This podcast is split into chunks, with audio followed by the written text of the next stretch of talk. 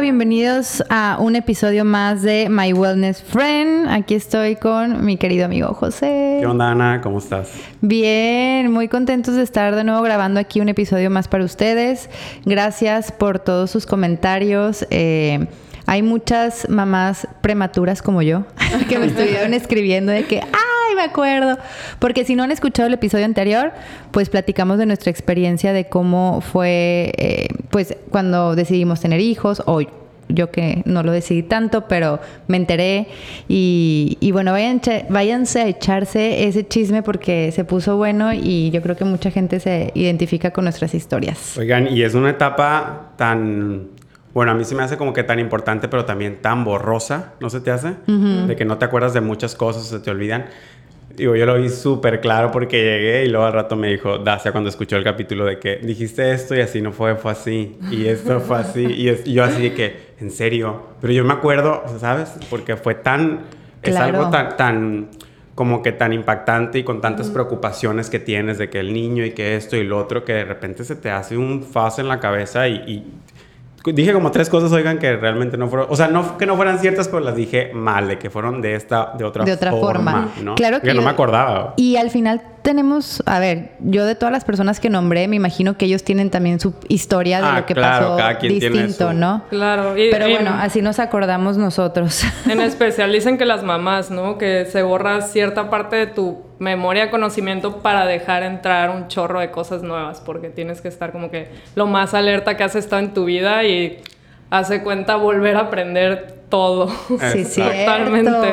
Está muy cañón. ¿Y quién es esta voz que están escuchando? Que no saben de quién es porque no la hemos presentado. Hola. Oye, aparte nosotros siempre pensamos, no saben quién es, pero ya leyeron el título. Ah, sí, cierto.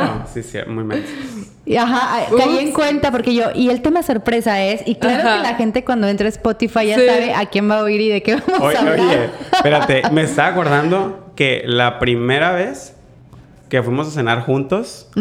eh, fuimos tú y al yo Nao. fuimos ¿En serio? Al, al Nao. Sí, con el Pablo. El Pablo, Dacia. el Dacia, Gus y Bessie. Sí, es cierto. Fue la primera vez. Y fuimos a- Nos tocó la mesa allá arriba cuando tenías el restaurante. El anterior. Ay, qué El anterior. sí. Estábamos así todos como agachaditos. Sí, porque era- éramos un montón, entonces estábamos todos pegados ahí. Era toda una experiencia Sí. ir a cenar ahí. Sí, la verdad que sí. Pedimos, y pedimos el postre de churro con, Obvio. con nieve. Obvio. Un clásico ya. Bienvenida a My Wellness Friend. Muchas gracias. gracias, súper bien. Muchas gracias por invitarme y estoy muy feliz de estar aquí con ustedes porque pues he visto lo que están haciendo y, y pienso que son temas muy importantes de tocar y más en la actualidad porque todo lo del wellness o salud mental es como que algo con lo que estamos muy relacionados hoy en día y más las personas de nuestra generación porque, bueno, sucesos mundiales, ¿verdad? Que nos han llevado a esto. sé.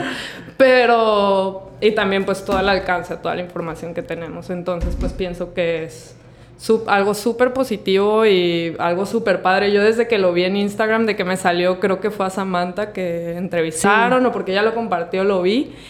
Y me pareció un súper proyecto y algo como que muy buena vibra, pues. Ay, muchas gracias, Andrea. Qué padre que- Gracias. Que, pienses eso. Sí, y por hacerte el espacio, porque sabemos que andas bien ocupada. Sí. Un poquito de mamá Un luchona. poquito nomás. Sí. Oye, bueno, empezando como para darle, para arrancarle, platícanos un poquito de cómo eras de, de niña. ¿Tú naciste aquí en Mazatlán? Sí, nací aquí en Mazatlán, pero este, pues los primeros años de mi vida estuve como que moviéndome bastante. Fue como que un poquito una infancia atípica, o al menos pues no tanto como mis No tan amigos. común. No tan Ujú. común, más bien. Ajá. Este, mi papá toda su vida laboral trabajó en hotelería, entonces pues estuvimos viviendo en diferentes destinos turísticos, aquí en México todo, pero pues eso como que siempre nos quedamos en hoteles donde trabajaba y así pues me dio mucho como un acercamiento a los restaurantes y estar más como que en la industria de la hospitalidad y pues desde ahí siempre me ¿Cuánto tiempo viviste en hoteles? ¡Qué Pues emoción! este varios años, ya ni me acuerdo, pero estuvimos en Los Cabos, en Ixtapa, en Cihuatanejo, aquí obviamente, en Cancún, Riviera Maya y así, pues moviéndonos un poco. Qué padre. Y ya, pues era muy como que la familia, familia núcleo, ¿no? Mi mamá, mi papá Claro. y mi hermana. Y ya después nos regresamos aquí en Ma- a Mazatlán y ya nos quedamos con toda la mega familia, mi papá con 11 hermanos y mi mamá con 3 hermanos, entonces pues No manches, tienes mucha familia. Sí. Oye, y bueno, me imagino que eventualmente se vuelve normal vivir en un hotel. O sea, ¿cuándo dejó de ser tan emocionante? ¿O siempre como que fue emocionante? Porque me imagino que, no sé, pienso de niña que si llega un momento en donde dices, ya, ya vamos a quedarnos en un lugar o, ¿no? O sea, o cómo lo viviste tú. Pues yo siento que a mí me pasó de que en el tiempo acertado, ¿no? O sea, estuvimos así y ya luego nos regresamos a Mazatlán y como que empezamos a forjar una vida aquí, pero era no en el hotel hotel vivir, pero como que casa aledaña al hotel, ¿no? Claro. Que le dan a los gerentes o lo que sea que trabajan ahí. Este, pero muy interesante, para mí súper divertido. O sea, a mí me encantaba, pues, porque tenía oportunidad de, desde chiquita como que probar muchísimas cosas diferentes y ir a restaurantes y pues hasta la fecha es algo que me apasiona, me gusta muchísimo y pues a eso me dedico. Yo siento que es por lo mismo, porque toda la vida lo vi. Y pues sí, la verdad muy contenta.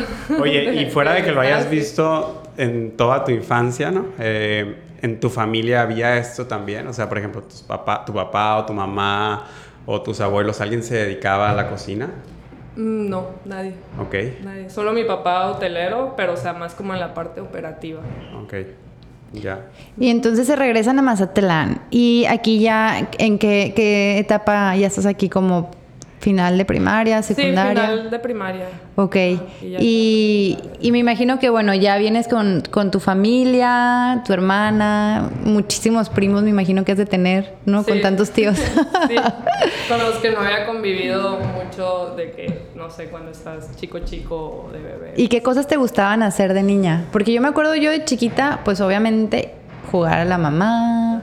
Este, a mí me encantaba, por ejemplo, mis tías que eran muy reposteras o mi mamá que le encantaba hacer. Yo siempre estaba ahí, ¿no? Como viendo cómo hacían el brownie y el pie y me fascinaba.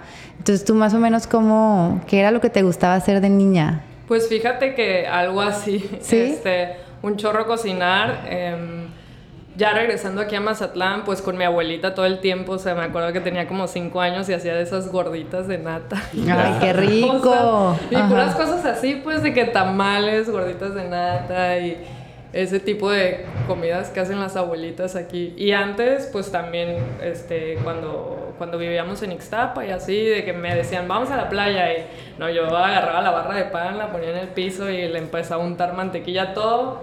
Y ya cerraba todos los panes, ¿no? Este, después, nada que ver, pero con la, o sea, conectándome con la anécdota, este, ya después pensaba, ¿no? De que qué raro, mantequilla fría, guacala. Y después me tocó estar trabajando en Francia y cuando llegué a París, pues el sándwich parisien es un baguette, es jamón y es mantequilla fría, y un poco de queso. Y Ok. así, hace cuenta que ni me acordaba y me voló la cabeza. pues. ¡Guau! O sea, es como esas, ese tipo de cosas que me apasiona también de la comida porque te traen muchos recuerdos, te puede como que un olor de algo te puede transportar a algo que viviste o algo que es súper am, especial para ti o los postres también que siempre te llevan a momentos especiales, por eso también me gustan los postres. Claro. Siempre es como que celebración, algo positivo y así. Sí, sabes que ese es un tema yo que tengo muy bien marcado y siempre lo platico con mis pacientes. Ajá. Porque cuando yo veo a pacientes que quieren a lo mejor bajar de peso eh, y me dicen, ¿sabes qué? Batallo mucho para, para dejar de comer, José, porque siempre se me antoja esto o quiero esto o el otro, ¿no? ¿Por qué? Porque normalmente eh, eh, la comida es un es como un premio, un regalo para ti, ¿no? Entonces tiene que ver mucho con tu estado de ánimo también. Por ejemplo, imagínate que andas en friega todo el día eh, o traes miles de cosas, entonces como una forma tú de darte un regalito para ti y decir, ok, logré todo lo que tenía que hacer hoy el día, Andrea, Sí. es me voy a comer esto porque te, te lleva en ese viaje a recordar a esa memoria de cuando lo probaste por primera vez, ¿no? Y creo que tanto en la comida como en cosas visuales que podemos llegar a ver o, música, ¿no? A mí canciones, o escucho canciones y me acuerdo, me llevan de que, ay, me acuerdo cuando estaba en, de viaje en tal lugar, ¿no? Entonces como que todo lo que son sensaciones en nuestro cuerpo como que nos llevan a esos viajes y memorias que pues están súper para recordarlas, ¿no? Sí, sí, sí. Sí, y también creo, no sé si voy a decir una locura, pero no sé, siento que el tema de relacionarnos tanto con la comida como así como en, en premio, en apapacho, siento que también es muy occidental, porque también si nos vamos del lado más oriental y no sé, yéndonos como a, la India y así, que ven también al alimento mucho como medicina, ¿no? Más que entonces como... Y respeto también hacia la comida. Sí, un respeto distinto, algo más ceremonial, ¿no? Como, porque, no sé, de cierta manera... me voy mucho a, a la comida ayurvédica o la manera ayurvédica de comer, ¿no? De cómo armar un plato y, tus alimentos a partir de como ciertas reglas en las que todo está nomás específico para tu salud, siempre, todo el tiempo. Entonces, no sé, como que eso es lo, padre de, la comida, que puede, no sé, tiene las dos partes, ¿no? O sea, puede ser como súper... Sí, totalmente. Oye, tenía una amiga ahorita que dijiste eso que vivió en China y me decía que ellos tienen chequeos. O sea, me dice, es muy diferente la medicina allá que aquí en México, ¿no? Entonces nosotros tenemos chequeos cada, creo que eran cada seis meses y son mandatorios, que tienes que ir a revisar todo. Entonces llegas y dice, neta, me dice José, allá no hay medicinas como aquí, de que te tomas el paracetamol, no, no. Lo primero que te va a decir el doctor, me dice, ¿se cuenta que estás yendo al chart?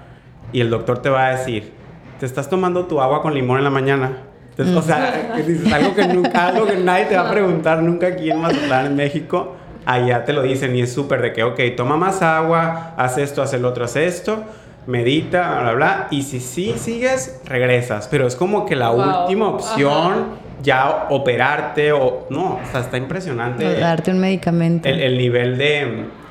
Es que sí es como que yo creo que si nosotros nos vamos para allá nos quedamos en un impacto de que dices, pero vamos a pensar que el doctor está loco. Y no, al contrario, si te das cuenta estadísticas de ellos, de enfermedades y cosas, o sea, hasta nada que ver con nosotros, pues entonces creo que nosotros somos los que tenemos que hacer un poquito de retroinspectiva y ver qué es lo que estamos haciendo y qué nos puede dar resultado y realmente qué no nos está dando resultado, ¿no? Sí, de ahí viene toda la medicina Pero sí, es, es, es un hecho, ¿no? O sea, te enfermas, tienes un cumpleaños, fallece alguien o lo que sea y alguien te va a llevar comida. Comida. ¿No? Eso es, eso es, una forma como tú de apapachar a la persona. Exacto. Sí. Aquí en Pues dicen que las manos es la extensión de nuestro corazón. Entonces todo lo que creamos con ellas, neta, trae esa energía tuya, ¿no? Que es lo que se me hace bien linda de tu profesión. Y de las tres profesiones, así que yo más admiro de que desde muy chica es a los chefs a los actores y a los escritores o escritoras, como que son esos, yo así, no sé, he visto todos los programas de cocina, de, ¿sabes? Es como que algo que yo he admirado mucho, pero bueno, ya llegaremos a ese momento, porque ¿cómo decides tú estudiar esta carrera? ¿Siempre fue tu primera opción o, pensabas primero como turismo o, cómo pues, fue? Fíjate que toda mi vida sí, pero así como que en la prepa cuando estás en lo de orientación a la carrera como que lo empecé a dudar y luego me volvió a caer el 20 y fue como que si toda la vida he querido hacer esto, o sea, ¿por qué lo voy a pensar dos veces? Y pues ya decidí, y pues era como que un poquito más nueva la carrera ahorita. ¿Aquí en Mazatlán lo estudiaste? No, en Monterrey. En Monterrey. Pero pues antes en cocina como que no estudiabas, pues solo te ibas haciendo en los restaurantes y así, y ahorita ya se puso de moda estudiar eso. Sí, ¿cuántos años tienes? 30.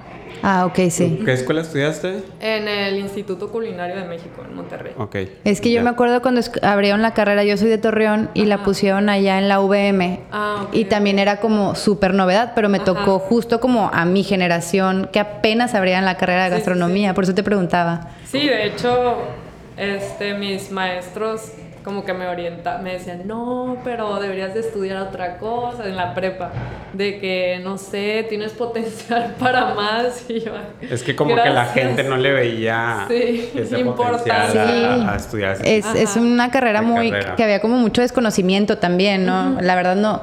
Es una carrera nueva y al final del día también, quieras o no, si te retrocedes 15, 20 años en Mazatlán, ¿qué restaurantes había aquí de renombre, no?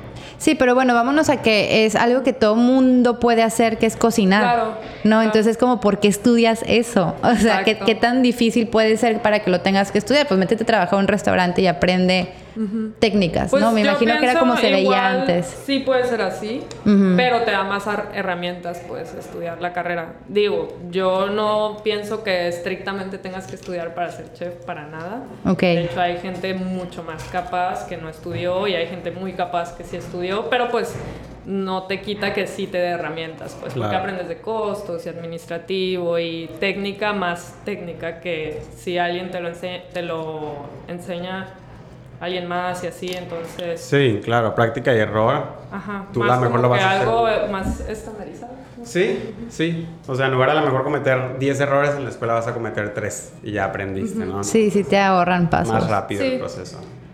Oye, y bueno, y terminas tu carrera en Monterrey, te vas a ir para allá, tiene- terminas tu carrera y ahí empiezas a hacer prácticas o qué es lo que sigue como en, con, con tu historia. Pues, este... Antes de irme a la carrera me fui a Japón. eh, Antes de irte a la carrera. Ah, sí, de que intercambio rotario Ok. corto, entonces como que eso también me orilló y me confirmó que me quería dedicar a eso porque fui y me comí todo lo que me ofrecieron. Oye, ¿por qué Japón? ¿Por qué, por elegiste Japón? Eh, elegí Japón porque siempre me ha gustado mucho, fíjate, desde chiquita. O sea, no soy mucho de anime y todas esas em, orientaciones. Ajá. Digo que no, que no tiene nada de malo, solamente no, no es lo que soy, pero más que nada por la comida, fíjate. Y desde tan chiquita y me puse a estudiar japonés y así. Y me fui y llegué con una familia de allá, entonces pues tienes como que toda la convivencia, ¡Qué todas las noches de que hacer la cena juntos y comer juntos y o sea todo el mundo se no solo la mamá pues todos Ujú. Se integran pues al ritual y ya lo cenas todo porque son pues diferentes platillos siempre toda o sea en la mesa pues diferentes platos y ya todos agarran no como como lo que me gusta hacer en Now de que family style pues de que todo al centro y que las personas compartan pues es pues se me hace muy padre y muy bonito integrar a todos los, no como aquí, ¿no? Que es súper de la mujer de la casa, cocinar o así, ¿no? Allá todos también, los niños ayudan y así. Entonces, como que ahí confirmó mi gusto por eso y aparte, este... ¿Pero te fuiste a estudiar algo o, o cómo fue ese intercambio? O sea, de, de Pues fui ¿qué a, fuiste a hacer? de que un ratito a la prepa ya, pero así Ah, una ok. cosa de nada, pues fue intercambio corto. Y pues más que nada comercio, eso fui, la verdad. Prácticamente. Y fíjate que, por ejemplo, una receta que tengo ahí en el Now, la de las diosas, es la de mi mamá, mi oh, host Sí. mom de allá. ¿En Eh, serio? sí, la o sea, no le cambié nada, pues. Es de las pocas cosas que sí es como que ¿Y te adaptaste rápido? O sea, Sí, súper rápido, bien contenta, la verdad. Y ya después regresé varias veces para allá, pues Ujú. porque ellos me invitaban. Y ya después nos encontramos por todo el mundo, literalmente. De que, no sé, yo fui a cocinar a la embajada de Shanghai y estaba en un hotel ahí cocinando y ellos fueron de Japón, de que A ir a cenar. Y así, no sé, cuando me fui a trabajar a Francia, mi hermana estudiaba allá y pues también nos. ¿Tuviste tú esa experiencia, Ana? ¿De qué? De salir de, de México a ir a estudiar a otro país. En Houston, pero pues es una extensión de México, ¿no? Digo, es bien común eso porque Pero sí, no, yo quise, pero no, no se y no logró. creaste esa relación con tu familia allá. Ah, bueno, tú dices así eh, en ese formato. Ajá. Ah, no, no, no, no. Ah, ok, ok. Sí, no. ya. Ya, sí, Digo- yo hasta la fecha. Sí, es que sí se crea un bound. Digo, Sí. Yo me acuerdo mucho de, de Dacia, se fue a Suiza, mi esposa. Ah, ajá. y, y hasta la fecha, o sea, su familia allá, el Lian, que fue una de las que vino también para acá a Mazatlán, está en el chat de la familia. Sí, ah, o sea, qué de que nos mandamos fotos y de que ahorita ando. Y también nos ha pasado así de que eh, la última vez los vimos en España y luego de en España nos fuimos con ellos a Suiza, pero es como que te encuentras Sí. donde te puedes ver porque estás de un lado a un extremo. Qué entonces, ay, padre. y ellos han venido a pasar Navidad con nosotros acá, entonces como que creas una relación muy padre y lo más padre es como que adaptas otra cultura a la tuya y creo que eso te hace aprender y crecer más como, como persona. Sí, claro, y ves, pues como lo que tú dices de la medicina, ¿no? Que es un, pun- un punto de vista completamente diferente al de nosotros, pues bueno, en este caso igual en diferentes temas ves algo completamente diferente a lo que a lo que tú estás acostumbrado, ¿no? Y a lo que te inculcaron toda la vida. O sea, yo me acuerdo perfecto la primera vez que, que llegué, que hasta todo, hasta los árboles me impresionaron porque eran diferentes, no sé, la forma que están construidas las calles. ¿Qué fue lo que, más, así. lo que más te llamó la atención de allá? Y lo que más te impactó que has dicho, no puedo creer que lo hagan así. Pues la tecnología y lo de la comida, como ese approach, ese respeto, esa ceremonia hacia la comida. Claro, qué padre. Y pues allá es como, por ejemplo, hablaba con el del lo que podía, ¿verdad? Lo que me daba a entender con el del sushi allá, porque es como te lo, te lo dan así, ¿no? O sea, vas pidiendo un Sí, te lo preparan y te dan uno por uno, ¿no? Y pues ahí platicas con, con la persona, ¿no? Como si fueras a los tacos, una cosa así, pero así upgraded. este, y le preguntaba, y el vato pues era un señor mayor y todo. Le dije, ¿cuánto tiempo te, te tomó este, Ajá. preparar sushi? Y me dijo, 15 años trabajando para poder tocar un pescado. Antes hacía todos los sites, pues de que la sopa miso, el este, el otro. Sí, yo he 15 escuchado algo así, que es, es algo como cañón. que duran tanto tiempo en el arroz, ¿no? Ajá. O sea, de que no puedes salir en esta Sí, la profesión esposa hasta- del señor del, del co, ¿cómo se llama? El, Sí, el co, su chico. Y que Que, decía, platicábamos con ella una vez y, bueno, él, él es, él es japonés, Sí, sí, es ¿verdad? japonés. Es un sushi que está aquí en, en Mazatlán, ahí sobre el malecón, y está casado con una mexicana, y la esposa dice, es que él hace todo, se levanta bien temprano, va y escoge el pescado, él lo quiere matar como Sí. él quiere, y yo le digo, bueno, pues te ayudo con algo fácil, yo te hago el arroz, y que él no. O Es lo número es uno lo número uno, y le dijo, no sabes todos los años que yo me tardé en yo empezar a hacer el arroz. Sí. O sea, no, no tienes ni idea. Y ella dice, pues él y sus ideas, pues si quiere hacer todo, que haga todo él, pues. Pero sí, porque nosotros no entendemos esa ceremonia que hay a través de la comida, ¿no? Claro, claro. Y pienso que también es un buen aprendizaje tomado para el, los el resto de los ámbitos en la vida, porque queremos, y más en la actualidad, todo súper rápido. O sea, tenemos al alcance de nuestra mano toda la información de todo, de todo el mundo, pues. Sí. Y es algo que antes no, pues. Y Pienso que sí está súper bien que la tecnología avance todo y qué bendición, neta, que tener todo a nuestro alcance, pero también es como arma de dos filos, más o menos, que pues somos una generación que queremos todo así, cuando no lo tenemos así, como que empiezan ya un poco más problemas de ansiedad o este tipo de cosas. Claro. No estamos acostumbrados a esperar, pues. Y cuando Sí. algo no sale como nos gustaría, pues ya sí. saben el resultado. Nos desesperamos. Tenemos Y- ejemplos de personas que todo les sale inmediato y en chingas se hacen ricos y, en chin- eh, todo- y- Exacto, es lo que ves todos los días. Hoy en día en redes sociales, en lo que sea, en cualquier ámbito de que va todo 25 años y habla 10 idiomas, este, Sí. tiene Sí, tres sí. restaurantes y, Y genera como- a 5000 países así, aunque no existan, pues. Oye, ayer estaba leyendo y una noticia de un youtuber que hizo una plataforma como tipo em, em, Mercado Pago o Fondeadora o algo así. Una plataforma en la que podías meter dinero para que se fuera de un lugar a otro. Y juntó en, creo que en menos de no sé cuántas horas, 500 millones de dólares. En, trasa- en transacciones o en qué o cómo. Sí, en su, o sea, en el share de su empresa, Ah, lo que ok. valía. Wow. Hijo. O sea, imagínate, un youtuber como 23 años, Sí. 500 millones de dólares, güey. O sea, y te pones así, tú, "What? ¿qué estoy haciendo? Ya sé.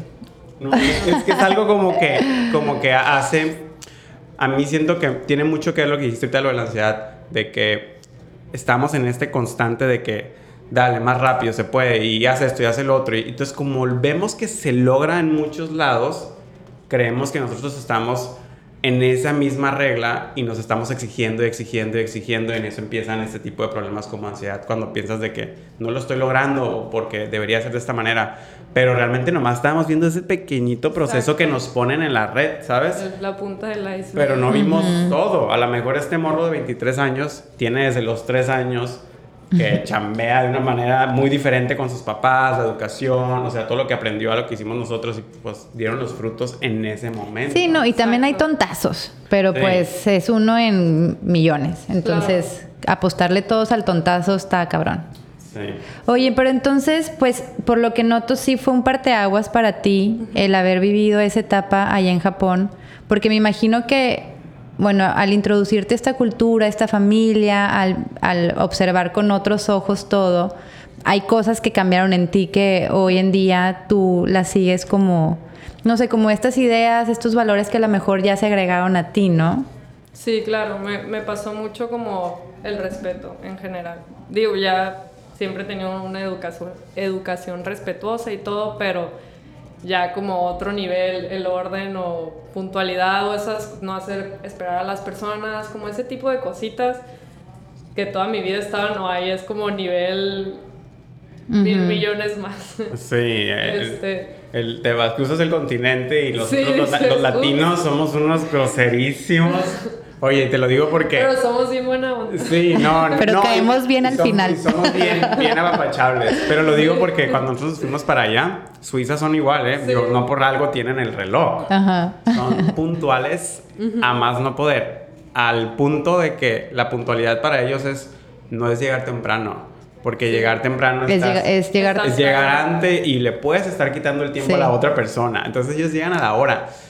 Te voy a contar esta anécdota que está muy chistosa. Eh, nuestra amiga suiza Lian nos platicó una vez, porque me acuerdo que fuimos y nos quedamos unas dos semanas ahí con ellos y bien chistoso, estábamos en la casa haciendo de comer y todo ya bien planeado, que a esta hora hacemos esto y así, ¿no? Y de que faltan, yo ya sabía que eran súper puntuales, entonces le dije de que, de que, ay, y si nos vamos yendo a la parada de camión, entonces faltaban 10 minutos. Y ella de que no, son 7 minutos caminando, todavía tenemos 3. Así, ¿no? Y yo, ah, ok. Y yo casi, casi me río, pero dije, bueno, pues no pasa nada, ¿no? El timer así. Y ya salimos y literal llegamos y llegó el camión y todo. Y le, y le pregunté, oye, y nunca ha llegado el camión tarde. Y se rió y me dice, te voy a contar una anécdota muy chistosa. Me dice, una vez llegué, el camión pasa a las 7.52. Llegué a las 7.52 y ya se había ido. O sea, lo alcancé a ver que iba allá como a una cuadra. Y mandé un correo diciendo que se había ido un minuto antes. Y me mandaron una canasta pidiéndome disculpas con vino y queso. No mal. O sea, así. Excelente servicio. igualito que aquí en México. Qué lo que era. Pero sí, esos conceptos Digo, qué bueno que los tienes tú. bueno, no, no así de, de Oye, la verdad. Como nos pasó el otro día a mí. Pero hay algo. A mí, el Andrea, ¿eh? mandando canastas, ¿ves? Un día llegamos en, la, llegamos en la mañana. Estamos aquí, de hecho. de hecho, por eso estamos aquí. Llegamos en la mañana a comprar. Yo llegué antes que Andrea a comprar cosas a, a una tienda que no quiero quemar. eh, pero pues se abrían a las 9 de la mañana. Ah le hablo porque yo tengo el teléfono a la chava. Sí, ya, sé de qué estamos hablando. Eh, y le digo, oye, ¿qué onda? ¿Van a abrir? Sí, ya me vengo bajando el camión. Diez minutos más, parado ahí, llega Andrea y me... Llega a las 9.20, me acuerdo. Y, Ajá. y yo, pues dijo que llegaba hace cinco minutos, hace diez minutos. Eh, y terminó llegando como hasta las nueve y media, ¿no? O, ajá, Bien tarde. sí, me ha pasado tener que esperar a que abran. Tardísimo, tardísimo. Así. Y no me ha pasado una vez, dos veces. Pero pues, como de todas las cosas, surge algo positivo. y aquí estamos. Así es. Por eso ya tengo ese mindset, como que todas las cosas malas, de hecho, te dejan algo positivo, incluso muchas veces más que las buenas. Sí. Como que de experiencias, digo, eso no estuvo trágico ni nada, ¿verdad? Pero experiencias fuertes y así como que das un paso más y cambias tu approach, ¿no? Claro. Como que tu visión de las cosas. Entonces, te lo juro que para mí cambió un chorro mi vida. Literalmente empezar a pensar de esa forma, ¿no? Y de que algo feo que me pase es como que, y después algo como más empoderada y mejor, digo, al final no, todo es no todo es malo, ¿no? Claro. No, todo es negativo, al contrario. Y más tenerlo en esa mentalidad, o sea, de que ya lo recibes y ya estás pensando, ah, ok, de aquí va a salir algo bueno, ¿no? Mi suegra siempre me dice ese, siempre me, me dijo un consejo y siempre se me ha quedado grabado este, que siempre que te pase algo malo, velo como que tomaste un curso y pagaste para que te explicaran cómo no hacerlo, ¿no? Entonces ya lo veo de esa manera de que, ay, no, ok, me costó 200 pesos hacer esto para entender que es de esta manera. Claro, y se te queda grabado. Súper buen. Y se te queda grabado, porque si, si lo ves como enojo. buen mantra, sí. si lo ves como enojo, como que, ay, y se te olvida que pasó. Pero si lo ves como aprendizaje, es como que, a ver, no, me costó esto hacerlo de esta manera, ¿no? Exacto. Y, y ya lo ves muy diferente. Oye, entonces, te regresas y llegas a estudiar gastronomía. ¿Te vas sí, a estudiar gastronomía? Gastronomía y ya luego en, durante toda la carrera hicimos prácticas y así en diferentes lados. A mí me tocó en la Riviera Maya y después apliqué y ya me fui a Francia dos veces. Una vez al sur y otra vez al norte, este, en un dos estrellas y en un tres estrellas Michelin. Okay. Entonces, pues eso también ayudó mucho para abrir mi horizonte, ver otras formas de trabajo como que súper intensas y yo encontrar como un punto medio, ¿no? Ni muy cuachalote, ni tampoco así clavarte que gente que, no sé, se suicida porque le quitan una estrella Michelin o ese tipo de cosas, pues porque sí, en la cocina sí es mucha presión, pues, y más establecimientos ahí que tienen como que un, una norma o estándar que cumplir. Ya sé, y, y, mm, a ver, yo que tengo como que desde siempre viendo programas y así de chefs y de restaurantes, como que siempre, pues, me, o sea, no, todos nos damos cuenta que es una profesión dominada por hombres, ¿no? Y cómo es como, eh, como mujer, como experiencia meterte a a cocinas en donde el chef es hombre y, o sea, el trato como es, no sé, no sé si hay, sabes, como que te hagan sentir menos o, no sé, la neta desconozco totalmente como mujer cómo es la experiencia dentro de la cocina.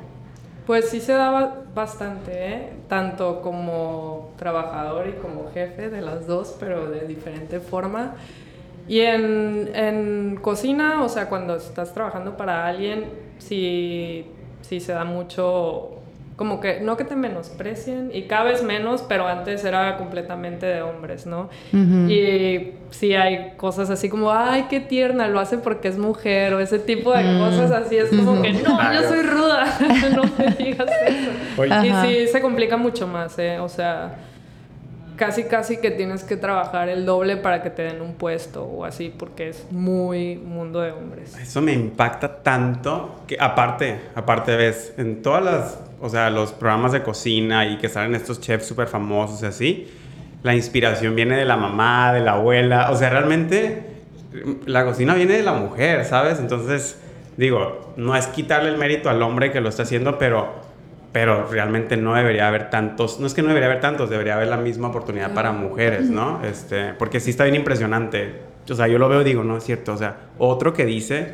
que su abuela o que su mamá o que su tía o que sus primas, y digo, ¿por, ¿y por qué siguen siendo los hombres los que predominan, no? Sí. sí. Igual es porque la cocina desde sus bases o la escuela francesa es como entrar al ejército, pues súper estricto, súper de gritos, está cargando cosas bien pesadas, jornadas bien largas, no sé, 12, 14 horas y ese tipo de cosas, entonces como que está mal, pero te empiezas a acostumbrar, ¿no? Y, te vas haciendo más rudo. Te vas a acostumbrar. como más todavía, ¿no? Te vas haciendo mucho más ruda porque pues tienes que sobrevivir. Oye, y es. Prácticamente. ¿Y es pagada? O sea, ¿te, la, te pagan bien? No.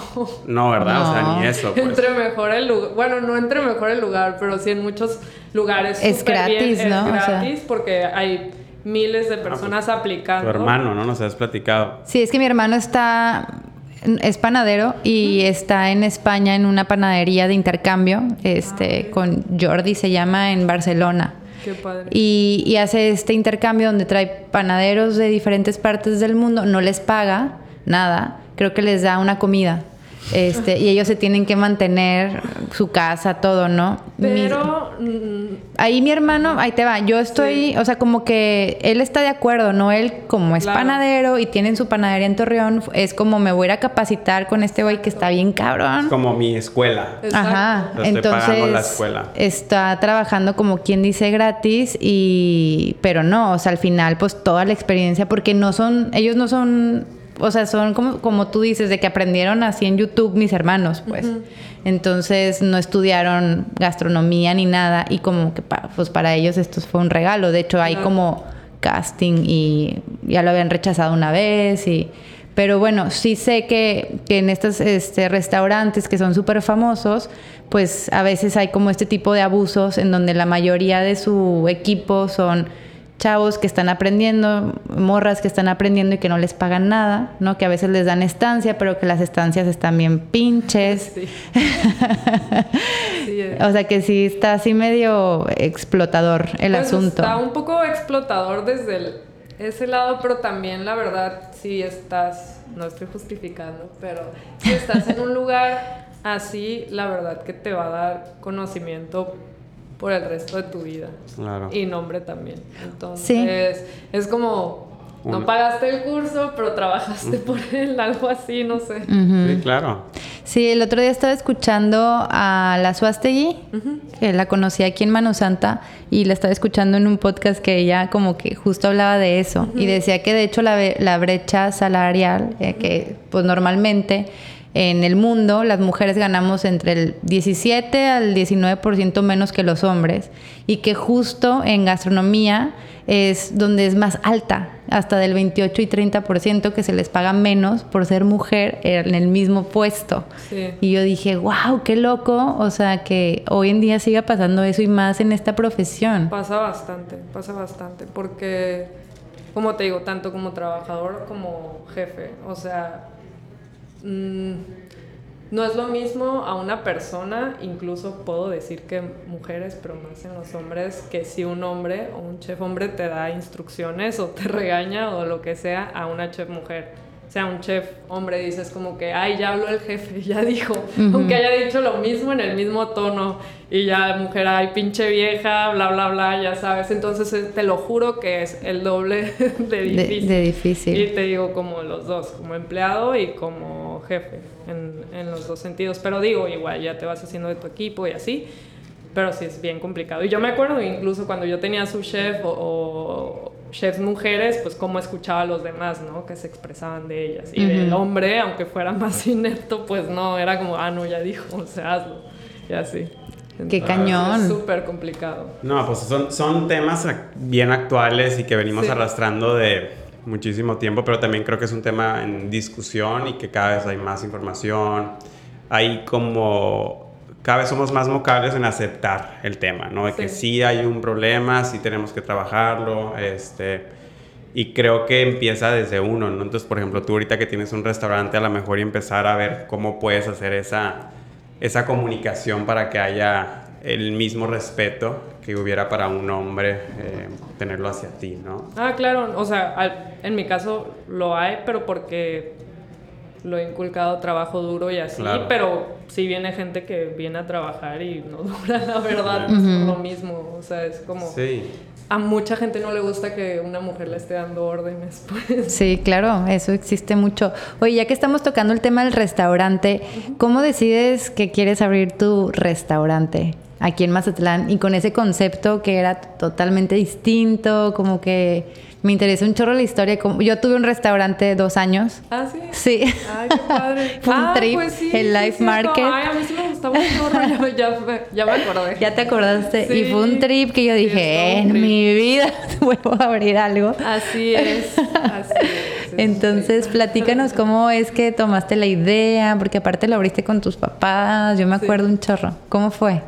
Pues eh, yo estaba trabajando en Nueva York y allá tenía visa de trabajo y así, pues normal, ¿no?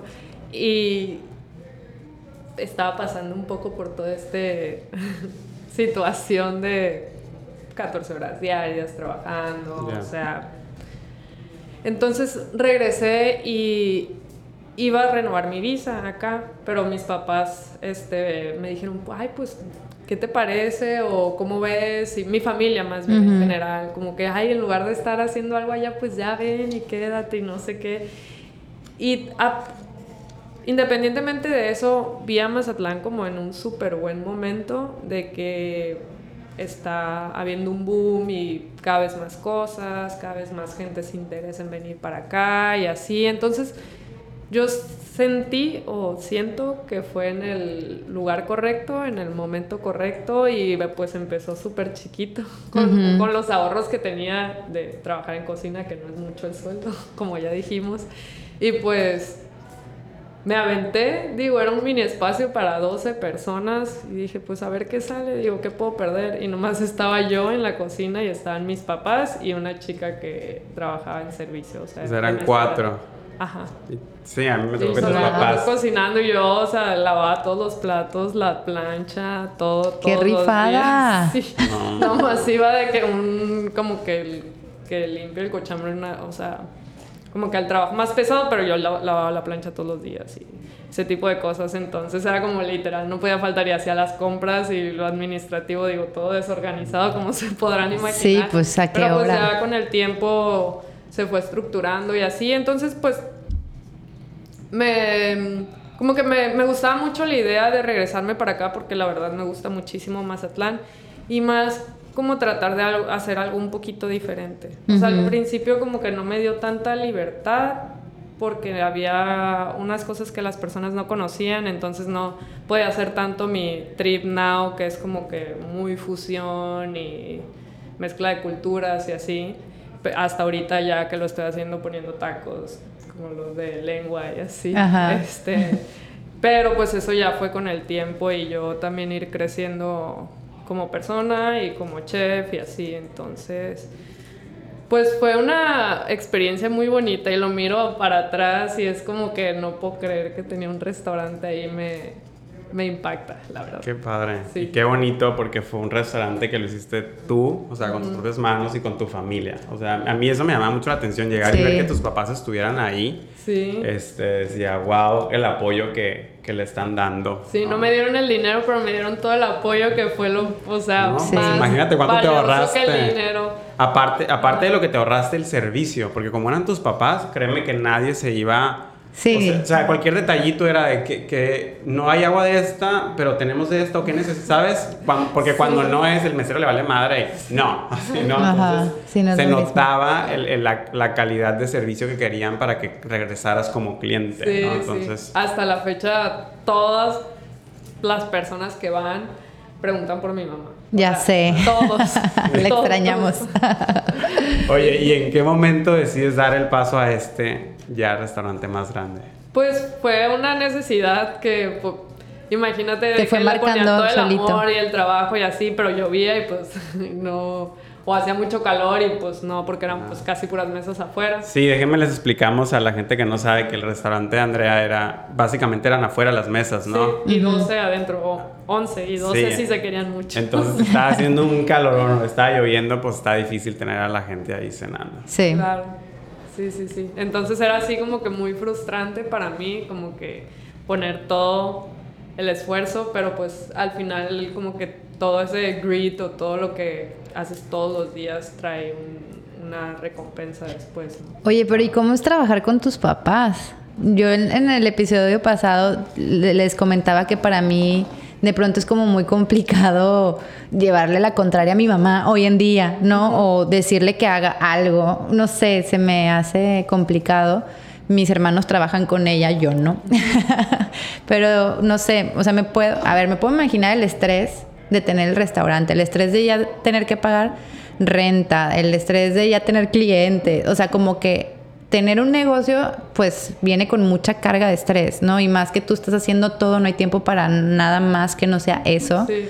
O sea, ¿cómo se vuelve entonces la dinámica familiar? ¿Vivías con tus papás? Eh, sí, en ese entonces sí, al principio sí. Y pues ya. ¿Y cómo se volvió la dinámica familiar? O sea, ¿se fue complicado? No, no sé. ¿cómo? Pues la verdad, como todo, o sea, hay cosas buenas y cosas malas, pero en general fue una súper buena experiencia porque mis papás son súper abiertos y pues, bueno, creo que ya les tocó conocer a mi mamá y es de que es súper carismática y que apoya todas las ideas, hace cuenta que si digo, me voy un cueta a la luna, va a decir, ah, sí, qué bien, yo te acompaño, hace cuenta. Ay, qué padre. Entonces, pues ellos lo han hecho sencillo y me han apoyado en todo lo que he querido. Hasta cambió su rutina de vida de que acostarse bien tarde y así. Ahorita como ya no van, nomás como clientes, ya volvieron a ser personas normales, pero eran nocturnos totalmente por el restaurante, pues.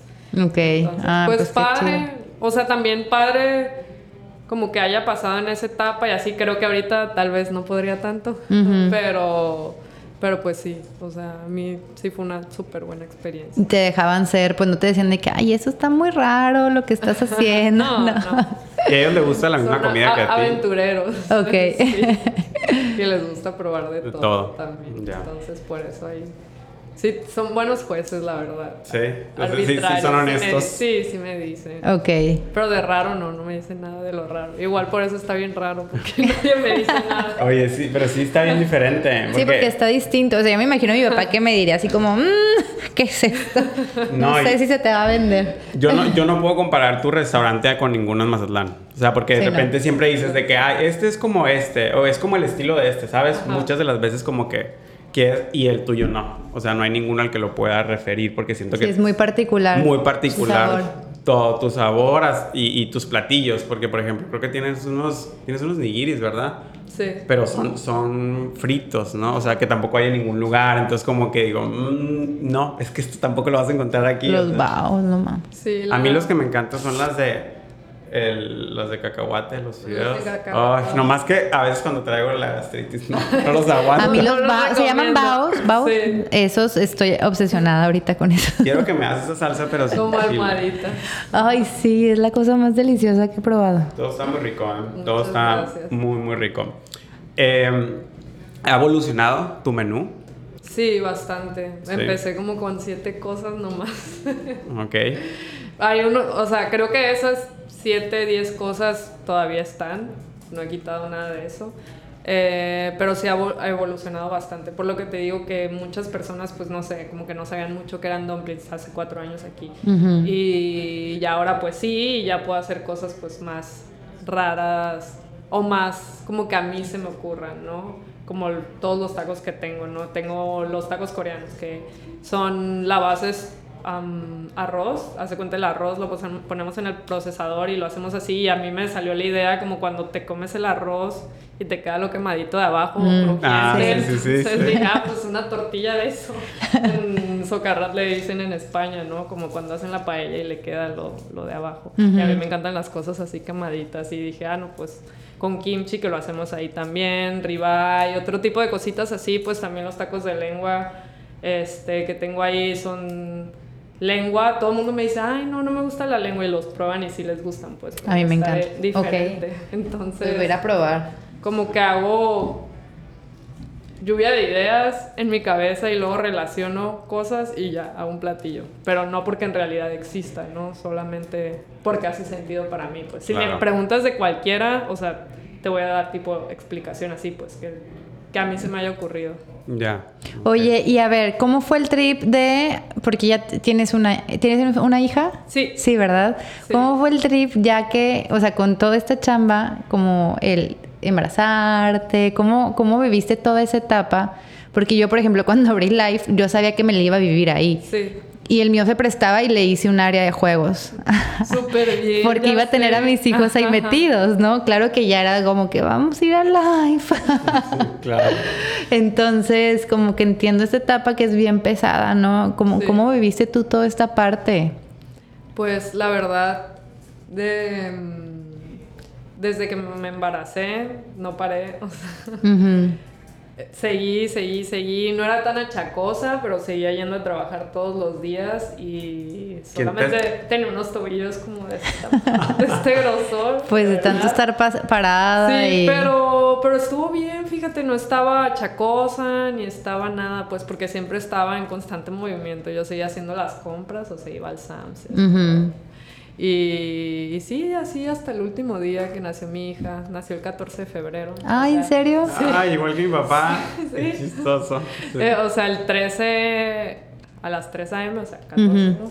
Pero yo el 13 estaba comprando mis cosas para mi especial del 14 de febrero, de que estaba en el depósito de callos comprando callos de hacha y así, o sea, buscando Oye, el pues te- pescado. Que te, Te fue, fue súper bien en el embarazo. Sí, sí, me fue súper bien. Nomás subí Felicidades. 25 kilos, pero todo bien. Ni se te notan. 25 Nada. kilos, órale. Sí, pero pues ahí los bajé otra vez, ¿no? Este, y así, o sea, estuve muy bien todo el embarazo. Iba ese día, pues que, que estaba comprando todo eso para los especiales y yo, ay, no, como que me siento rara. Le dije a los dos cocineros que tenía en ese entonces, ¿no? Ujú. Este, voy a irme a descansar, pero no, tengo que terminar lo de los especiales. Bueno, si no regreso, nos vemos en 40 días, significa que parí. Y si regreso, pues será puro pancho, la verdad. Y ya me fui. Y vi a unos tíos sentados afuera de un restaurante y, y les dije de que, hey, voy a parir, ahí regreso. De Ay, no, broma. ¿en serio? Lo juro, y pues sí, al rato de que ella nació. sí, o sea, yo iba manejando y todo, pues. Wow. ¿Lo, lo tuviste natural? Sí, natural. ¿Sí? Sí. ¿Y tu recuperación cómo fue? Pues pandemia cayó, justo. Ok. O sea, 14 de febrero, ya sabes, 21 de marzo. Sí. Estaba así como que eh, reincor- reincorporándome y ya otra vez pandemia. Y la verdad, ese tiempo fue súper bien aprovechado para estar mucho con mi hija. O sea, fueron como seis meses de estar todo el tiempo. con ella. ¿Cerraste, ¿Cerraste Now en Eh, pandemia? Sí, lo cerré. Y estábamos abriendo los fines de que delivery y todo. Ok. eso. Pero al público sí, pues porque estaba diminuto y no tenía caso abrirlo. Pero en ese lapso, pues yo aproveché y empecé a hacer el otro. Y ya cuando se acabó pandemia. Ya re- regresaste con el, ya con el otro local, sí, ¿verdad? regresé con el otro local. Y pues. ¿Cómo, pues, muy- muy ¿Cómo fue regresar con ya ahora con una niña? O sea, con un bebé. Pues fue complicado, la verdad, porque yo era lactancia materna exclusiva y ya pues después fue un poco más difícil, así pañal ecológico, o sea, todo. Te la pues. pusiste bien Sí, o sea, complicada. me encanta ponérmela complicada a mí, todo, todo. No, no. Obviamente era así de que no pantallas, ya sabes, la típica, no, No, se va a comer sí. un dulce, Sí, as- sí. así pues. Ajá. No, Entonces, ya después, pues regresé y dije, no, esto no es sostenible. Entendiste- entendiste al resto de las meter mamás. un poco de fórmula por ahí, ¿no? Y, y un otro, uno que otro pañal. A ver, pásale, pásale la tablet tantito ahorita. Oye, A- sí Algo está. así fue, sí pero está- pues es adaptarse, ¿no? Sí, es que Está muy totalmente. padre en- en- en- así como que escrito de que dices, Sí. esto va a ser. O cuando no tienes hijos que lo ves de lejos Ajá. y medio que juzgas. Suena como una ¿no? Ah, gran idea. claro. De que dices, pésimo que esta mujer traiga todo el día los niños así y ven con el iPad, ¿no? Están pegados. Y luego ya Sí, mi estás mamá ahí era así entiendes. de las infartadas de que cuando iban al restaurante y traían de que todos los niños iPad y así. Yo, normalmente mi hija no es tampoco tanto, ¿verdad? No se va al extremo, pues sí sigo más o menos esas normas, pero pues sí de repente sí le doy ahí para que vean uno que otro videillo, ¿no? Que Sí. no- Ajá. para que para que se calme un poco. Pero mi mamá era de que no, ¿cómo? Sus ojos y no sé Ah, qué. claro. Y- Oye, ¿y do- ¿viste documentales así de que. de niños, de que cómo hacer su crecimiento? Pues sí, sí, Ya. vi mientras estaba embarazada, la verdad. Digo, porque a, también. a mí esas cosas medio me traumaron, me acuerdo, Ajá. y era mucho de que, Dacia me lo decía mucho, pero también vimos uno que decía que no pueden ver los primeros dos años de vida, porque en teoría los Y a ver, es que todo esto es cierto. Sí, o sea, sí, o sea, no- nos reímos, pero es cierto, es cierto. O sea, la alimentación, las pantallas, todo, es cierto. todo es Sí, pero yo pienso que El- es el como rollo es que la vida, nos los adaptamos. Exacto, entonces Y por en todo. Sí, No es, es como eso. que ya abres la caja de Pandora, entonces ahí ya la La abriste, dosificas. cuídala, exacto, cuídala para que no le afecte, pero si abres la y se la dejas, pues obvio sí Claro, va a tener no, efectos en, Claro. un futuro, ¿no? No, sí, yo, o sea, por ejemplo, lactancia hasta los dos años y ese tipo de cosas, no Eso me exclusiva, impresionó. pues. O sea, Pero- dos años de lactancia, ¿puedes creerlo? Sí, es que sí, sí conozco muchos no, yo tres, también, cuatro, pero se me hace años. muy impresionante. O sea, de que Sí, lo haya logrado. dos sí, años es... Sí, no. es de. O sea, no tienes una idea. Yo, yo me acuerdo de Dacia y fueron siete meses y para mí Dacia la tengo en un altar por siete Sí. meses y no, yo fui exclusiva siete, ocho meses y Ya. ya después fue combinada, la verdad. Claro, pues eso sí te tienen que comer Pero pues es- después o sea, yo tuve otra la cosa. ventaja que estuve encerrada cierto tiempo. Sí. Si no, creo que nunca lo... O sea, es com- muy complicado. Oye, ¿y, qué- ¿y qué le haces? ¿Cómo se llama tu hija? Alisa. Alisa, ¿qué le haces de, de comer? Alisa, ¿qué desayuna? Pues fíjate que, ¿Qué cosas come? muy rápidas. No creas que nada siga Huevo, pan. No. Sí. Ven al restaurante si quieres comer algo más acá, ¿no? Pues así, huevito, ya sabes, cosas simples. la. Pero come todo, ¿eh? Ya. Todo de todo. O sea, le, enc- le encanta el postre de maracuyá del nao y pues obviamente el churro como... Ya. A todos los pero niños. sí es como agua de maracuyá y cosas así. Sí. Queso de cabra. Sí, es que yo, yo sí creo que cada, o sea, nuestros hijos están marcados por lo que hacemos, ¿no? Entonces, por Sí. ejemplo, mi hijo te puede decir que es fan de las barritas. Él se levanta, se duerme y siempre es, papá quiere una barrita, papá quiere una barrita. Y te puedo decir que los tuyos de, De las seguro donas. aman Sí. las donas. Que Entonces, era pues, lo que les decía, mi hijo ama el matcha, ¿no? Ajá. y hay muchos adultos que no soportan Claro. el sabor, pero ellos son aman el sí, matcha entonces y pues seguro acá. algo estás haciendo tú ahí que al rato vamos a ver a Lisa de que "Mm, me gusta esto. Y ahora sí, esta niña de cuatro años le gusta Ya dice, tres años". "Mm, está riquísimo el agua de maracuyá. Y ya, ese es como su estándar más alto en la vida, el agua de maracuyá que probó en una cenaduría ahí en el toreo. Así es como su máximo, ¿no? Y ya hago algo, no sé, me esmero o en el restaurante y le digo, Alice, está riquísimo. No, rico. Y yo, súper Qué exigente. padre. Pues qué bueno, porque también te va marcando. Para mí, yo cu- cuando salgo un sabor nuevo, mis primeros probadores son mis hijos. Sí. Ay, O sea, si ya pasa qué su padre. prueba, es como que ya sé que le va a gustar a la mayoría de las personas. Porque si tienen como que mm, un sabor, o sea, ellos su paladar es distinto, pues, Sí. ¿no? Y al final siempre son bien honestos. sí, son bien honestos. O sea, ¿no? Porque a veces alguien te va a querer dar por tu lado para que no te sientas mal, pero un niño siempre te va a decir cómo es. Sí, sí me gustó, no me gustó. O sí me gustó, mami, y no se lo come, ¿no? De que... Sí, no me engañaste. No, no me mientas, por favor. Oye, y dentro de todo esto, maternidad, pandemia, eh, este restaurante nuevo y así, tu estilo de vida, o sea, ¿cómo balanceas tu salud? O sea, tu comida saludable, o no sé si haces deporte, haces terapia, ¿qué, ¿cómo es tu estilo de vida?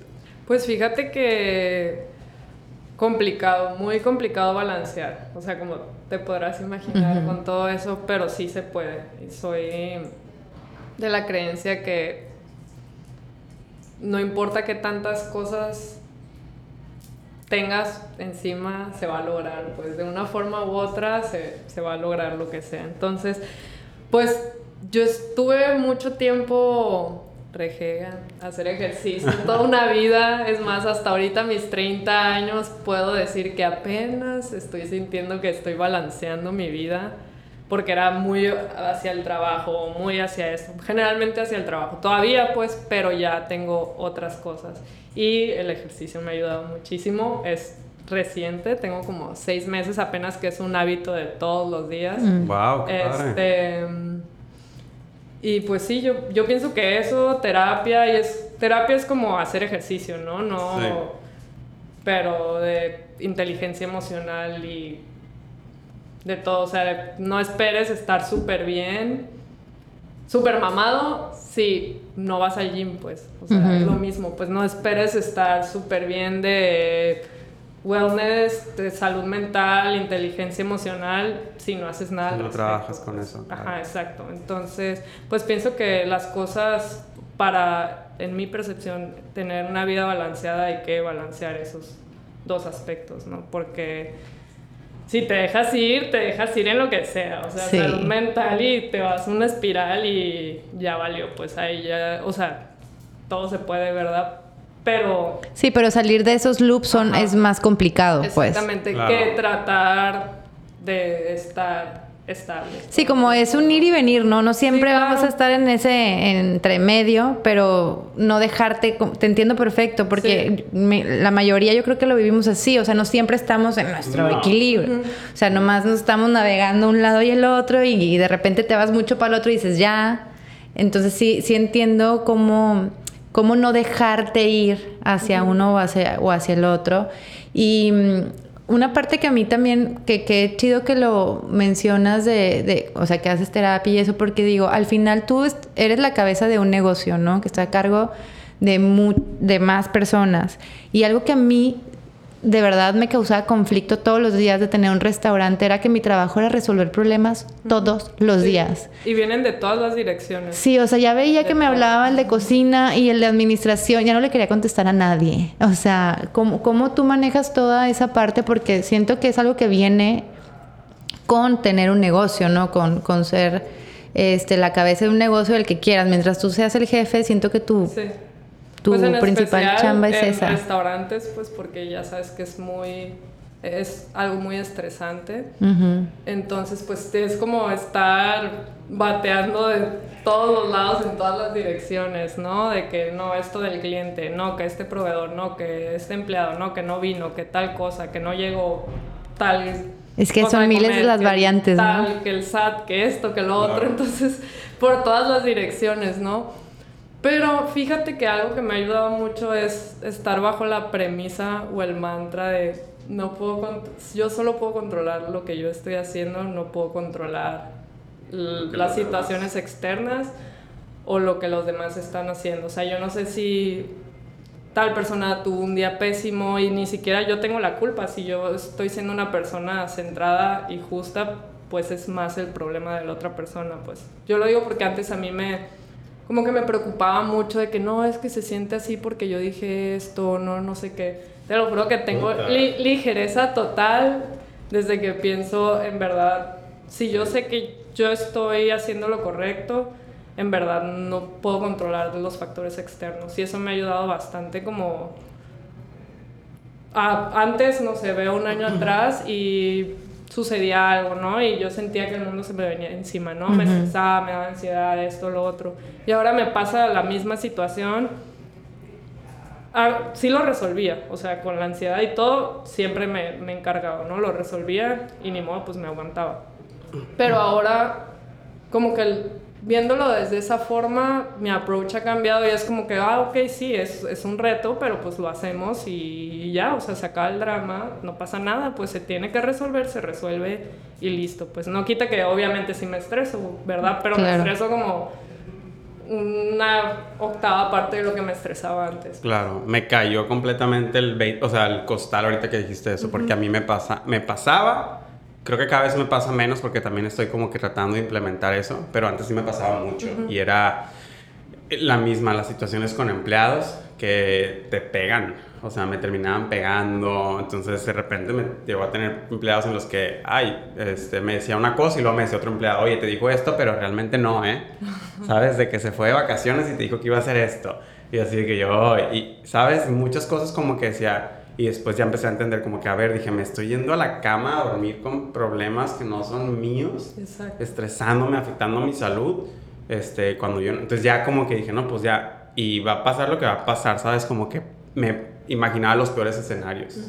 que Esto y el otro y así, ¿no? Entonces ya cuando empecé a tener un poco más de esa mentalidad, sentí que se me fue aligerando la carga y soltando ese estrés. Por eso dicen que es pre-ocuparse. Pre-ocuparse. Antes de ocuparse. Antes de ocuparse. Entonces, pero te lo juro que yo así también, lo que dices de la carga, sentí hace cuenta me despertaba y un costal encima en la espalda. Y ahorita fue como el que el ejercicio ha influido bastante, de que ya, o sea, ¿Qué haces de deporte? hago indoor cycling. Ah. en el Ay, está padrísimo, ¿verdad? Sí, te lo juro, Es porque un rush bien cañón. Super rush, te lo juro. O sea, hoy casi no me levanto y fue como que sé que voy a tener un humor del diablo. vamos. Me va a O sea, hacer falta esa sí, dosis de lo juro, y dopamina. ya llegué así, hola, todo, toda felicidad, así. Siempre Sí. les digo de que en el now ya, o sea, después de todo eso, ¿no? Porque a veces sí llega muy de malas y así. Digo, uno que trata de ser un ser de luz todo el tiempo y, o sea, llueve en todas las direcciones, te lo juro. Pero sí voy al raidón y la verdad me encanta, o sea, Es que sí son- ya voy todos los días y era una persona, o sea, a veces semanas de que voy los siete días, pues. No, sí, es, Entonces, Es que sí se vuelve- se vuelve no- adictivo. No hacía ejercicio, nada. Wow. O sea, nada me ¿Qué, gustó. qué, qué hizo que cambiaras? O sea, que dijeras de que ya voy a hacer ejercicio. Pues creo que por el estrés. Sí. O sea, dije, necesito así como que válvula de escape para... Para soltar. Y, lo- y, no sé, gimnasio duras dos horas, una hora y media y ahí es como que rápido te despachan y ya. Sí, 45 minutos y Ya soltaste todo. A Sí. mí ha, ha habido clases en las que estoy, que llego bien estresada y ahí mismo empiezo yo a darme cuenta, ¿no? De que, qué traigo y por qué no estoy bien, ¿eh? Sí. Y ahí mismo cacho que, y hay veces que hasta me dan ganas de llorar. No sé si te ha pasado cuando estás como dando todo, que hasta me dan ganas de llorar, de que neta ya estoy sacando todo muy fuerte. Es, es muy impresionante la terapia que es el, el ejercicio. Sí, cañón. Entonces, el mejor combo, súper recomendado. Terapia y hacer ejercicio. Terapia, hacer ejercicio. Yo me resistía. Me iba más como por los gin and tonics en lugar de ejercicio. y te lo juro que ya ni casi ni tomo y así. Digo, o sea, obviamente no era como que tomaba exagerado, pues, pero... Pero trabajando en restaurantes, pues siempre estás comiendo, tomando, viene alguien, te traen un vino, degustaciones, esto, lo otro. Y entonces, entonces ahorita como que un poquito más balanceado y yo me siento mucho más tranquila. Es que está, me imagino que va a estar bien difícil estar en ese mood, o sea, estar ahí, pues yo llego a un restaurante así y aunque yo- no tomo, o tomo bien raro, ¿no? O sea, súper, súper raro, eh, se te antoja. O sea, nomás de llegar y estar en el humor, el lugar, la gente platicando, poner una bebida, se, se antoja. Entonces, imagino estar chambeando todo el día ahí. Sí. Y, Sí. y- o, o lo típico, lo que ves en todos los documentales o películas, así que la gente sale de chambear y luego de que, ay, al af- vámonos al El after. bajavión ¿no? también de todo el estrés del día laboral, pues es Claro, entonces como- nightcap, bajavión, quieras Sí. llamarle, pero ya Pero imagínate, estrés de chamba y luego alcohol depresivo y luego no descansas Exacto, porque traes la cruda y al día exacto. siguiente a chambear. Pues no. Exactamente, así era un círculo, círculo vicioso que tenía y ahora es un círculo vi- Virtuoso. Virtuoso. Oye, ¿qué, ¿en qué parte sí eres como bien exigente en tu trabajo? O sea, ¿cuáles son tus no negociables dentro de tu estructura laboral? O sea, no sé, como tú dices, a ver, dentro de aquí de mi lugar, es así es, no sé, no sé como cosas que a lo mejor a ti te gusten hacer que nomás tú las haces, o sea, como, no sé si, si me cachaste la idea o... Como no. lo- las reglas que tengo yo ahí o cosas que solo yo hago. O sea, sí, como qué cosas tú eh, que son, podría decir como parte de tus valores, ¿no? De personales o no sé qué quisiste pasar a tu chamba, porque yo, no sé, por ejemplo, estoy pensando que yo cuando abrí live yo les dije, oigan, porque yo contraté casi, pues no, sí, todos eran ya graduados de, de gastronomía. Les dije, yo no estudié, yo nunca he tenido un restaurante, no sé cómo se maneja. Lo único que quiero es que este lugar esté como mi cocina, limpia, ordenada, todos, o sea, resolvamos las cosas hablando, no avienten nada, no quiero nada, o sea, como que yo pensando, no sabía qué implementar, ¿no? y, y lo que quieran lo pueden hablar conmigo. Claro, de repente me pasé de buena gente y Sí. como que tuve que aprender a Poner límites. a poner límites, pero yo siempre fui como, pues como soy, como muy amorosa y muy abierta y, y eso fue lo que yo quería transmitir a mi lugar de trabajo, ¿no? Entonces, como qué cosas son así tu- tus valores o tus cosas que tú dices, esto así es aquí en mi lugar de trabajo porque yo lo necesito que así para que funcione. Pues son varias cosas, pero más que nada estar trabajando constantemente y en calma, o sea, cero drama innecesario. Cuando ya empiezan así como que, Hablar. sí, no, ¿para qué quieres hacer el ambiente? Me- Mejor concéntrate en tu trabajo y ya es lo que yo también hago, o sea, cuando voy podemos estar de que buen rato sin hablar o puedes estar cotorreando, pero nada así como este. mm, ¿Cómo, cómo te explico? Sí, como no hacerlo. Enfoque. enfoque, Como enfócate en lo que estás haciendo, Ajá, pues. Y para hacer bien las cosas. pues. Pero no quiere decir que sea como, ay, no, no sé qué. O sea, sí, sí he gritado. Ajá, claro, lo que te iba a chef. preguntar, ¿cómo eres? Sí he gritado varias veces, pero trato de no. O sea, trato de decir las cosas y decirlas claro y que así sean. Y si no funciona, pues te digo, ¿sabes qué? No funcionó y ya, pues no, no, no por eso te Sí. voy a pendejear o algo así. O sea, nomás. ¿Has, has trabajado tú con chef? O sea, tú anteriormente. ¿Con un chef? Ajá. No. No. Yo he tenido pocas experiencias con chef, pero la neta, no he conocido a ninguno que no grite, ¿eh? O sea, por más calmado que se vea el chef, me ha tocado. Sí. Digo, este. Pero es muy raro, muy voy a ventanearla a la Barbie, que tiene, o sea, súper bonito carácter. Que es un sí, ser de o sea, y me tocó, me tocó hacer un evento con ella y no que me gritara, pero o sea, cuando estás Es trabajando estresa, es, sí. es un, es un Es un ambiente muy así de que pasas, hey, haz esto, haz el otro, pum, pum, pum, Sí, pum". bueno, sí, sí he estado en cocina. Cuando tenía mi restaurante, sí. Es como orden directa. Sí. O sea, ¡pum! Sí, y, y- y repetida, otra vez. Y, o sea, te repiten la orden 10 veces, entonces la estás haciendo y de que, y según tú lo estás haciendo bien, a lo mejor hiciste algo raro y de que, ¿por qué lo haces? ¿Sabes? Es como que, eh, eh, quieras o no, como que al final del día un chef, creo yo, o tiene que estar al pendiente y tiene que estar como que dando instrucciones y órdenes, se Sí, pudieran no, pues decir. todo el Son órdenes. Sí, este, y revisándolas. Entonces, eh, al final del día, si, si tienes un carácter que no está acostumbrado para eso, Sí, no aguantas. no aguantas. Mucha gente, y más en la actualidad, no, no aguantan mucho. Y te lo digo, o sea, yo casi no grito, es rarísimo, o sea, contadas las veces. Sí. Pero tampoco te lo digo sugarcoating, pues. Sí. O sea, más así, directo. Ajá, y está bien chistoso porque, por ejemplo, yo esta experiencia nomás te la puedo referir en dos situaciones en mi vida. Construcción, o sea, en Estados Unidos, así me hablaban literal. Ok. Pásame esto, haz esto, Sí. pum, pum, y todo gritando para que te oigan y, y- que haya claridad y así. Eh, y cocina, idéntico. O sea, haz esto, pasa el otro, así. Y entonces, cuando tú conoces, por ejemplo, a, a mi jefe y, ay, bien chilo, nos vamos a comer y a la playa y esto, y, y cuando mi jefe me está hablando, pues estoy así de que a veces está encabronado, ¿no? Entonces acá igual de que puedes estar con tu mejor amiga, Andrea, platicando, y luego a trabajar con la cocina con Andrea, a lo mejor vas a decir, ay, siento raro que me hable Así. Sí, porque pero, es golpeado. pero tiene que ser así. por- Sí, porque es como que la necesidad del segundo, ni siquiera del minuto, así. Sí, es que son o los sea, tiempos. así, son los A- tiempos. A, mí eso me ha hecho valorar un montón cuando voy a un restaurante y me atienden.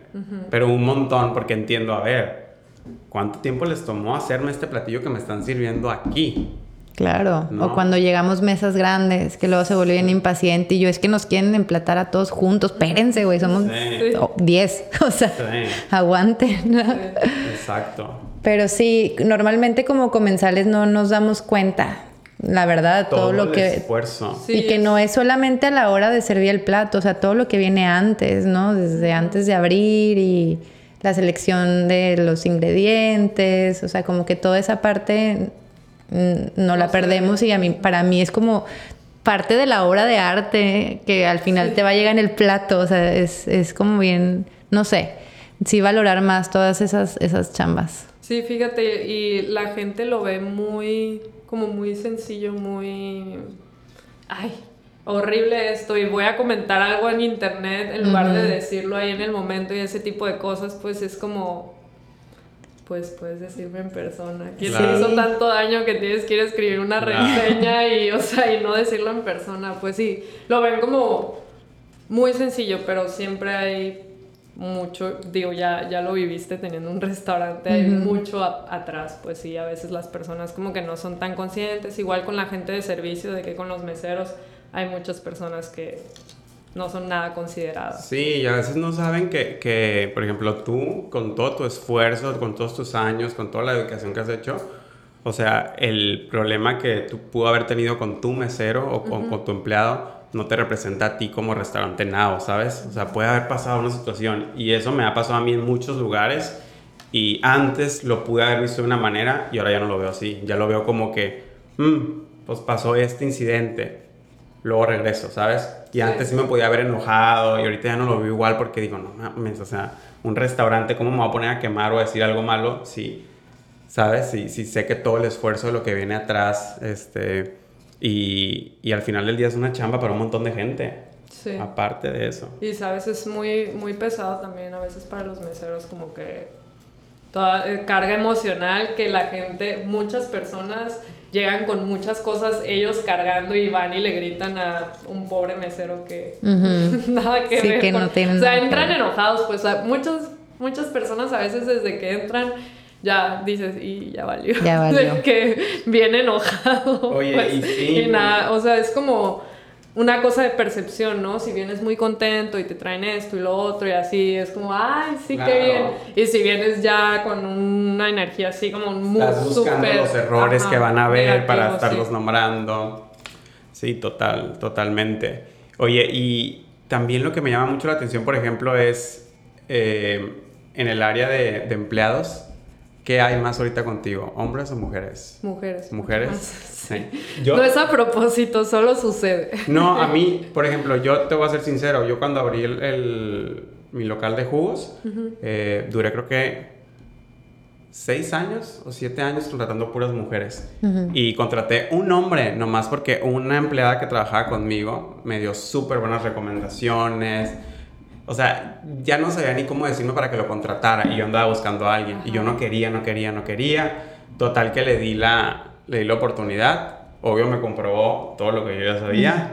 O sea, duró no sé cuánto tiempo, pero cuando se fue yo fui la persona más feliz porque igual, o sea, eh, no sé, era, es como que yo sentía como que era, me daba por mi lado y cuando hablaba con las mujeres no me daban por mi lado, o sea, ¿sabes? Como que era de que, ok, les daba, les decía esto y me decían, ok, sí, se- sí, lo, o sea, no lo vamos a hacer o sí, o sí lo tenemos que hacer, no sé, y el hombre era como que, eh, no, sí, ya lo hice, José. Y yo, ah, ok, súper bien.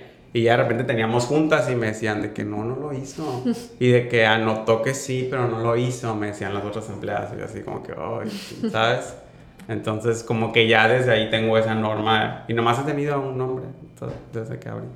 Pues sí, es que también como que yo creo que depende del trabajo. Yo en mi restaurante sí tenía en la cocina puros hombres, no sé por qué. Una mujer me duró muy poquito, como que estaba entre puros hombres.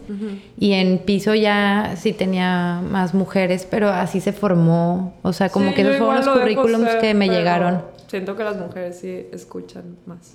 Son- Sí, yo- solo les dices las cosas una, Una vez. vez. ¿Sabes qué? Creo que yo al final del día, y no me van a dejar mentir los hombres, sí son más, más limpias. Sí son más limpias por naturaleza, o sea, más Y organizadas. yo pensando en mis empleados. Eh, Oye, no, diré. pero por ejemplo, te diré, te diré. velo en las relaciones eh, de pareja y normalmente la mujer es la que va a renegar porque el hombre tiene el desmadre. Casi siempre. Pónganse a pensar. Es que también conozco hombres muy, or- muy organizados. Pues sí, hay uno que otro, pero hoy no, te lo El juro. común denominador. El común denominador de los hombres no es organizado. O sea, no. yo, yo quiero pensar y conozco a cuatro hombres y conozco a miles que no son organizados, Ajá. ¿sabes? Este, y, y la mujer al- es más organizada, pues. Tiene que serlo para que salgan las cosas como debe ser. Eh, Todos tendremos que ser más. o sea, Sí. el orden siempre es bueno. Sí, totalmente. Ay, oigan, pues me gustaría platicar más, pero Sí, se nos está acabando el tiempo. ya estamos llegando a la hora. Oigan, ahorita que le tenemos aquí, eh, ponerte. Ya te van a encasquetar Me en algo, ¿eh? Aquí al aire, al me gusta aire. agarrarlos aquí para que se comprometan. Oye, eh, que te quería invitar a que hiciéramos como una receta en colaboración.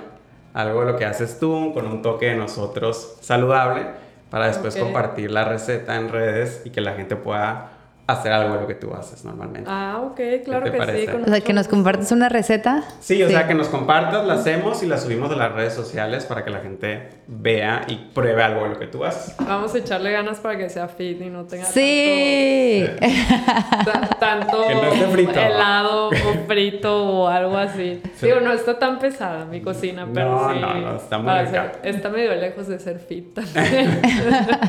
Pero es, es que yo creo que es lo que se me hace bien padre, que muchas de las cosas, que es lo que le decía la vez pasada a la Samantha que vino invitada, y con muchas de las cosas que haces tú, siento yo que con este toque Ajá. se vuelve saludable. Ujú. Entonces como que hacer eso para que la gente, digo, de todos modos, por ejemplo, en la cocina oriental hay muchas cosas Sí. sí, saludables, ¿no? Sí. Este, pero normalmente cuando tenemos un restaurante, pues vamos a poner lo más monchoso, lo que más se le va a antojar a la gente, ¿no? Claro.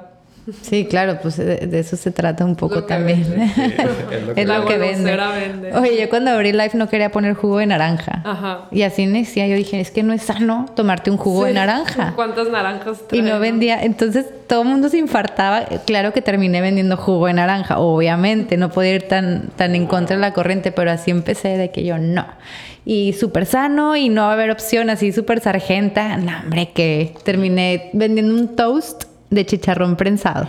Buenísimo, con un huevo estrellado arriba. Ay, pues es que se deja la opción y ya tú eliges. Y ya tú que- eliges. ahí, ahí, dejar esto por aquí, mira, lentamente ya. Tienes que hacerlo. O sea, Sí, yo también a verdad. evaluar, muchas de las opciones que nacieron fueron como que, "Mm, yo creo que el cliente necesita esto. Sí. Y, y se queda, yo igual, ¿yo sabes con qué? El café. Mm. No voy a meter café. Da gastritis. Era mi lema. Da gastritis. Como yo soy nutriólogo, pues mis Sí, consultas sí. era de que, a ver, tengo gastritis. Evita el café. No sé qué. Entonces dije, a ver, no, no voy a poner nada que pueda afectar a mis pacientes. No café. Y ahorita de que, pásele por el café. Pásele por su expreso. No, pero para hacer ejercicio, Sí. digo, tal vez no es lo mejor, pero Pre-workout, ¿no? Sí, es, o sea, mí- es- a mí sí me en su funciona. moderación es bueno. Realmente sí, Sí. es bueno, ¿no? Pero uno de repente se pone muy Estricto. de que te voy a vender, pero poquito nomás. ¿eh? No te puedes tomar dos tazos porque es mucho para ti. Ay, no. Oye, muchas gracias. O sea, yo la verdad sí debo de confesar que es de mis restaurantes favoritos el tuyo. Muchas gracias. Siempre con mis amigas de que vamos a cenar. Ya, o sea, siempre decimos, ya, vamos a otro lado, porque siempre vamos al lado, vamos al lado. Sí. Eh, sí, la verdad, muchas eh, gracias por tu trabajo, eh, por todo lo que haces. Hoy la verdad me quedo y para mí algo que siempre se me ha complicado, bueno, ya no voy a decir siempre, sin afirmar nada, que se me complicaba antes era como todo este tema de, del equipo, ¿no? La for- formar un equipo, formar un equipo y como que yo decía, ay, entre menos gente tenga yo que manejar, mejor. Eh, y siento que eso ha sido parte mucho también de mi estancamiento en mi marca, que tengo como esta mentalidad de que no me gusta tratar con la gente, no quiero resolver los problemas y al final si quiero crecer necesito hacerlo, ¿no? Y ahorita como lo que me di cuenta que es simplemente cambiar el switch. O sea, de ver la manera, como tú me lo estás enseñando hoy, ¿no? Por eso te hacía esas preguntas de que, cómo le haces y qué piensas y qué dices y cómo lo resuelves. Porque sí, te veo como, no, pues, es- pues sí, sí hay pedos, pero pues lo resuelvo y, ¿sabes? Como que dije, claro, así es. O sea, esa es la única manera de ver estas situaciones para poder formar tu equipo y poder crecer tu negocio, si al final eso es lo que uno quiere, ¿no? Si no, ahí me va a quedar horneando sola Sí.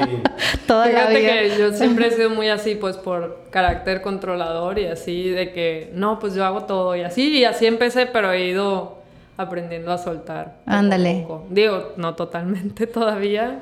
Pero en eso estás y Es digo, un tienes un negocio que está corriendo, ¿no? Y, y que tienes un equipo de trabajo y que está siendo exitoso, entonces, no sé, como que te agradezco mucho que me compartieras esa visión porque me voy con eso hoy. Entonces, muchas gracias. Gracias a ti. Sí, No, me encantó la plática, la verdad. Oye, no, no platicamos que salió en un documental hace Ay, poco, sí. Andrea. Ah. Este, ahí lo pueden ver. ¿En qué plataformas están ahorita? Está En en, el de- Cinépolis Click. Ajá. Ok, ahí, échense Se un vistazo porque ahí. está muy padre. En ningún momento está nerviosa ella, la van a ver súper no, bien. para todo. nada, todo fluyendo. Todo Se llama ¿A qué sabe ¿A qué Sinaloa? sabe Sinaloa? ¿A qué sabe Está, Sinaloa? está padre, son... Episo- episodio 1.